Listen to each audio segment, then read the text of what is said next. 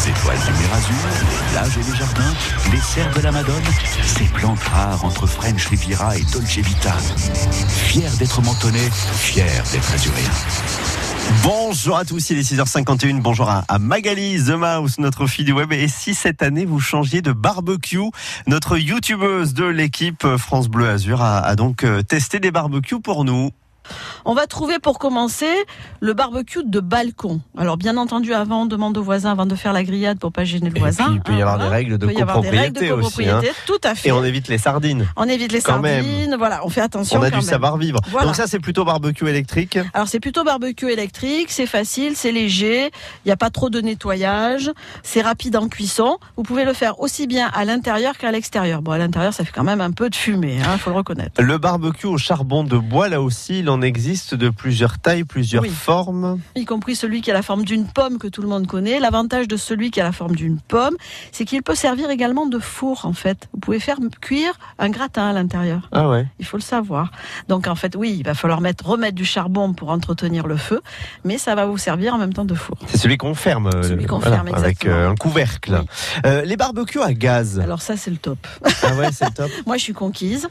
Il y a peu d'entretien. On va commencer par ça, parce qu'en fait, lorsque vous avez terminé votre grillade, vous fermez le barbecue. Ça va faire comme un four à pyrolyse. Ça va nettoyer toutes les graisses, donc pas d'entretien. Ah là, vous ça, c'est m'intéressez. important, Nicolas. Le barbecue à gaz, le barbecue au charbon de bois avec le couvercle. Euh, J'ai vu, alors vous allez me dire, puisque vous, vous testez tout, qu'il y avait des barbecues de voyage. Exactement. On peut acheter ça au supermarché au dernier moment. On se dit, allez, on se fait un petit Mais barbecue. ça ressemble à quoi? En fait, vous voyez ces, ces barquettes en aluminium, Ouais. là, euh, on dirait un plat à gratin en aluminium. Ça ressemble à ça. Vous avez juste ce qu'il faut de charbon de bois à l'intérieur et une petite grille dessus. Il n'y a plus qu'à allumer et faire son petit, euh, son petit barbecue. Magali, moi je vais vous donner euh, peut-être une astuce, mais vous devez déjà le connaître. J'ai vu l'autre fois dans un magasin de bricolage, euh, ce sont des grilles en fibre de verre que l'on met sur le barbecue, donc sur notre grille à nous.